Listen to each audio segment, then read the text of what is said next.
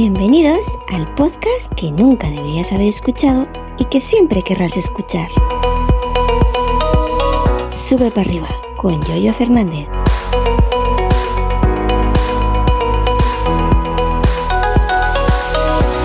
¿Qué tal? ¿Cómo estáis? Bienvenidos y bienvenidas a un nuevo episodio de Sube para arriba. Ya sabéis, el podcast que nunca deberías haber escuchado. Este es el episodio correspondiente al martes 24 de mayo y yo soy Yoyo Fernández. Lo vuelvo a, recordar porque hasta allá hay gente que aún me sigue llamando Greg. Culpa mía, ¿eh? Culpa mía porque como me cambié de nombre ahora poco, hay mucha gente que no se ha enterado, así que ya sabéis que he vuelto a Yoyo. Es una maldición que me persigue, que yo creo que hasta el fin de mis días. Y bueno, pues Yoyo está prácticamente incrustado en mi, en mi espíritu, en mi, en mi ser, ¿no? Así que seré yo yo hasta que me muera. Dicho esto, eh, otra cosita. Este episodio también se ha grabado, se está grabando en vídeo, pero la gente del audio no os asustéis porque nada va a cambiar. Es decir, no voy a hacer nada que requiera ver el vídeo. No me voy a desnudar, no voy a hacer un unboxing, etcétera, etcétera, etcétera. Para la gente del audio todo va a seguir exactamente igual. Y otra cosita, he pensado, y de hecho voy a hacerlo, que en vez de subir los episodios que se graben en vídeo a mi canal de YouTube secundario Yoyo Fernández, que no está monetizado, los voy a subir a mi canal de YouTube principal Salmorejo Geek, que sí tiene el partner activado. Allí, en el canal Samorejo Geek, he creado una lista de reproducción llamada Podcast Sube para arriba, donde iré agregando todos los episodios de este podcast que se graben en vídeo. Y os preguntaréis, ¿por qué lo vas a subir a Salmorejo Geek? Lo he dicho antes. Yo en Anchor no tengo el, el podcast monetizado, ni los tengo en Spreaker, los que sube Spreaker.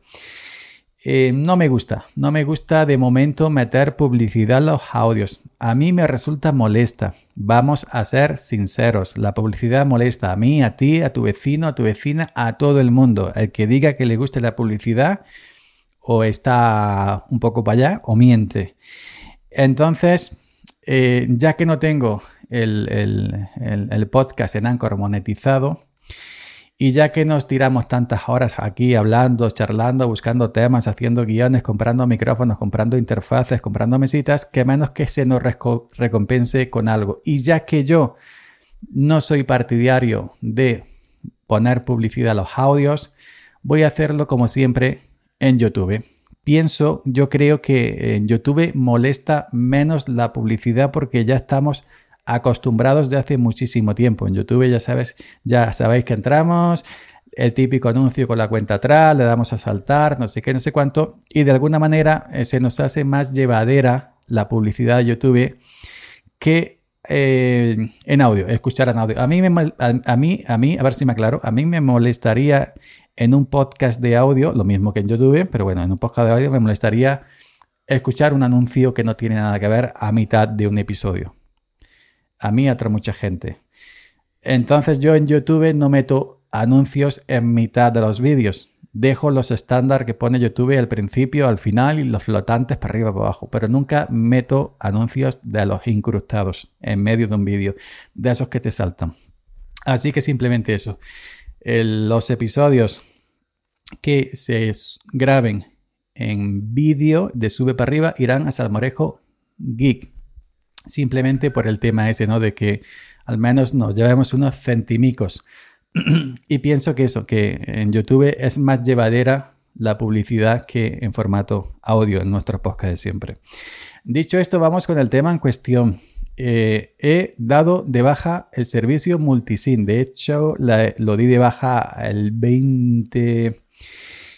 El 21 de abril, 21 de abril del 90, hola chat, no, 20 de abril, el 21 de abril y os preguntaréis, ¿por qué ha dado de baja el servicio multisim? Ya sabéis que yo me di de alta en la multisim, yo estoy con O2. En O2 costaba, y de hecho cuesta, sigue costando 5 euros el servicio de la multisim, independientemente de que te llevaras una tarjetica, dos o tres, creo que es el máximo. Entonces yo en aquellos tiempos, ya sabéis que os comentaba que yo tengo tenía y tengo un iPhone 10R y para llevarlo en el bolsillo, el pantalón de trabajo que tiene los bolsillos pequeñitos, llevarlo en el tractor, pues siempre se puede dar un golpe con la variadora, con la sopladora, con la vibradora, etcétera, etcétera, etcétera. También en aquellos tiempos me quería desenganchar un poquito del tema del smartphone, en, al menos en el campo, ¿no? Pero sobre todo lo que era más importante era el tamaño, que el tamaño del 10R, sin ser excesivo como un Pro Max, por ejemplo, pero sí resulta un poco grande para llevarlo el pantalón de trabajo. Pues me saqué la multisim, yo dejaba eh, o el 10R en la casa o en la caja de herramientas del tractor donde van los papeles, ahí, y me llevaba en el bolsillo del trabajo el, me compré en aquellos tiempos un Nokia 3310 de esta Em, nuevos que sacaron en el año 2017. Pedí dos la multisim, me mandaron la tarjetica y yo tenía mis dos tarjetas al mismo tiempo. Una, mi tarjeta original en el 10R y la multisim que me envió dos en, el Nokia.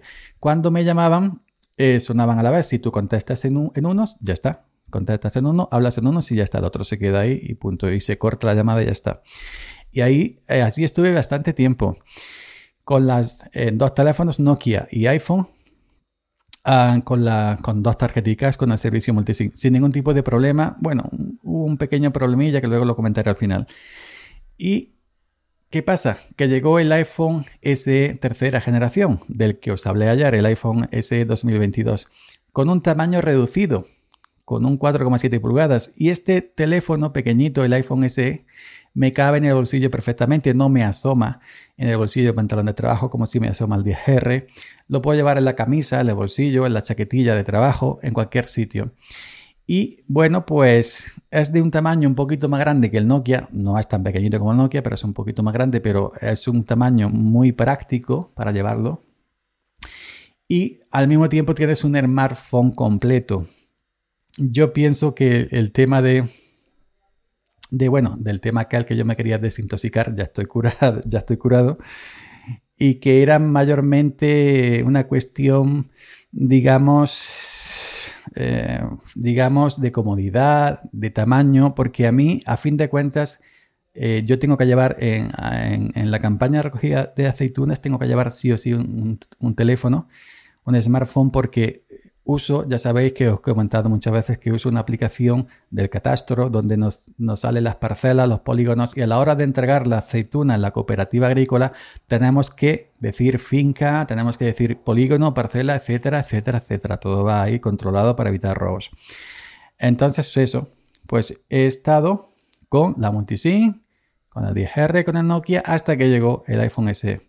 ¿Qué pasa? Que le cambié como el tamaño del SE ya es más pequeñito, le cambié la multisim del Nokia, la tarjetica, al iPhone SE, al, nuevo iPhone SE 2022.